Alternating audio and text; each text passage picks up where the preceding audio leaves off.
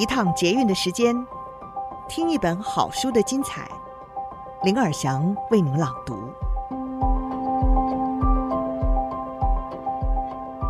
您好，欢迎您再次收听《天下好读》，我是林尔祥。今天想为您介绍的这本好书是《逆境领导》，作者呢是 CEO 高阶经理人的御用顾问张敏敏。他目前也是中华 OGSM 目标管理协会的理事长，JW 智伟管理顾问有限公司的总经理，台湾大学商学研究所博士候选人。他拥有美国、日本和法国这些外商的工作经历，职场超过十八年的实战经验，横跨了培训、行销、销售三大领域，拥有美国、法国讲师认证。权威领域涵盖了策略执行、领导管理、教练引导、说服沟通等等。授课企业也横跨国际级的科技、电子产业、汽车、金融、时尚等企业。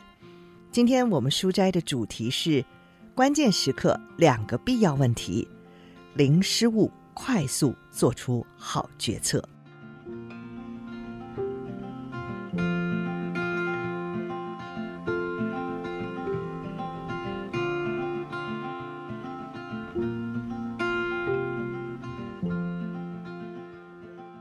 对经理人而言，决策是最有价值的工作。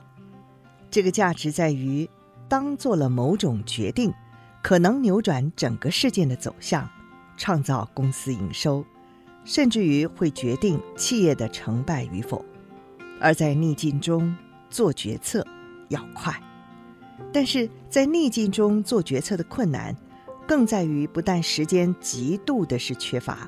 还得在众多问题如排山倒海而来的时候，去思考究竟哪些是最关键、最重要、最有策略价值的决策点。因此，在逆境中做决策更要有力。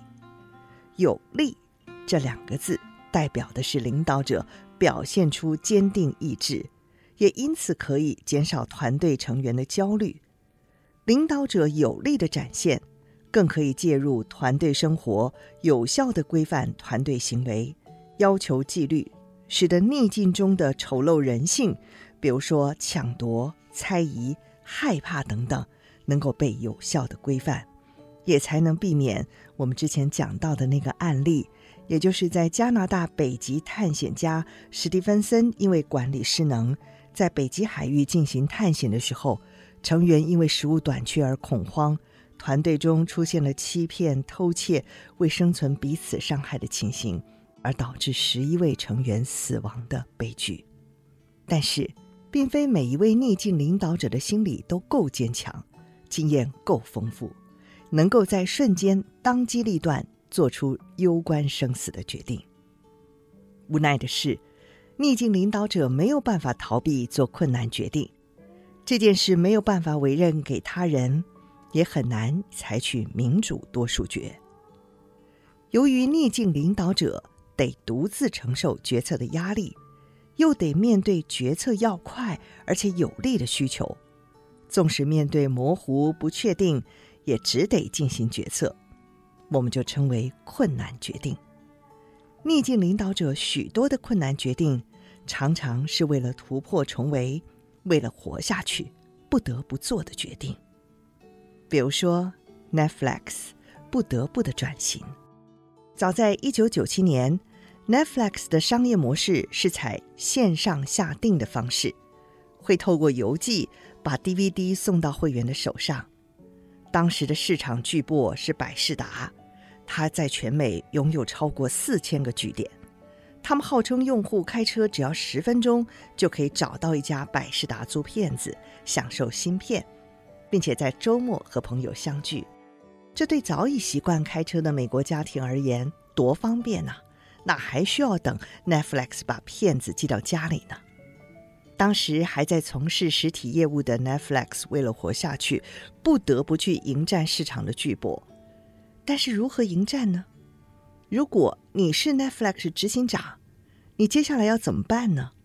是退出市场，把部分资金勉强的拿回来？还是换个做法，讨个活下去的机会。不论哪种决定，这都是个赌注，赌赢就过关，赌输就退出市场。Netflix 最后决定打破市场规则，既然是关键一战，那就赌大一点。百视达在租借 DVD 的业务上，可以是吃遍全美百分之七十以上的市场呀。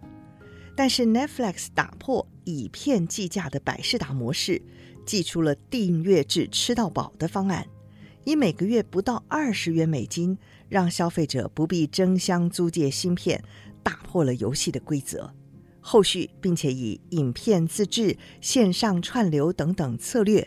使得百视达在这场激烈战中，终于最后失败，而在二零一零年九月二十三号申请破产保护。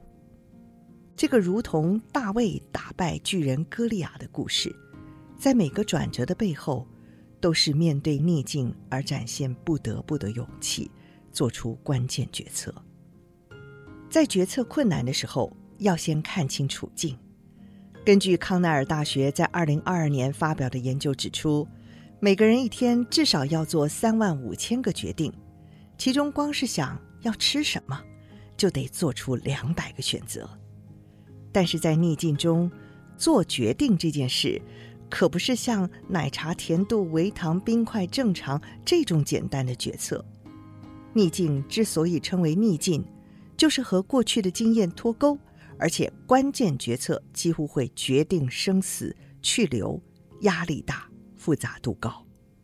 在决策的范畴中，已逝的英国赫特福德大学商学院的教授雷夫史达西，特别针对科技发展所带来的变动，把企业内的各种决策类型，依照不确定性和公众同意，提出了史达西矩阵，将决策给它分类。提供后人在讨论应对这个多变、不确定性、复杂性、模糊性的 VUCA 世界该有的决策时，有个重要的依据。简单来讲，就是当你觉得做决定有困难的时候，你可以问自己以下两个问题，让自己知道处于哪个状况，而更有能力去找答案。第一个，你对这个决定的把握程度；第二个。你设想你的团队对这个决定会有多抗拒？以此，我们借用史达西教授的概念，决策简单的分为简单决策和复杂决策这两大类。第一个，简单决策，要描述简单决策的最简单方式就是，你会对某些事不假思索，立即反应，决定之后，你不会对自己的判断迟疑，而且很快的采取行动。这种速度感是来自以往的习惯或经验，让你有充分的底气，确认自己正在做对的事。就如同你听到新商品要上市，脑中会立刻想到开记者会；主管谈到产能不佳，你会马上联想人力短缺。随着年纪大，年资越长，简单决策的反应速度会更快，应用的范围会更广。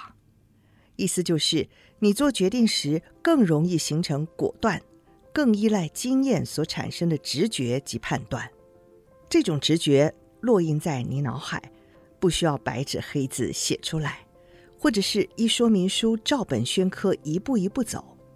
事情只要一发生，很自然的，你就会知道该怎么做。由于更知道透过哪些讯号预测结果。因此，做决定的时候自主性高，少有和别人讨论的需要。慢慢的，想得快，手脚也快，务求以最少力气应付最多事。但是也因为如此，所做的决定就比较决绝，终于会形成逆思维的作者亚当·格兰特所描述的过度自信循环，也就是过往经验和知识。为自己打造思考的牢笼，并牢牢的把自己困在里面，失去应付混乱的能力。以上的描述非常典型的呼应逆境领导者下决策时所需要的快和有力，但却不应该止于此。第二，复杂决策要描述复杂决策，最好的用词就是反复斟酌。你会想刻意遵循某些步骤，以确定自己没有漏掉重要的地方，而做出不好的决定。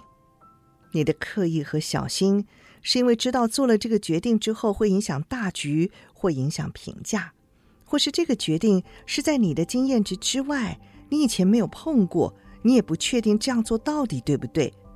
为了减少失败的风险，你能做的就是亦步亦趋的前进。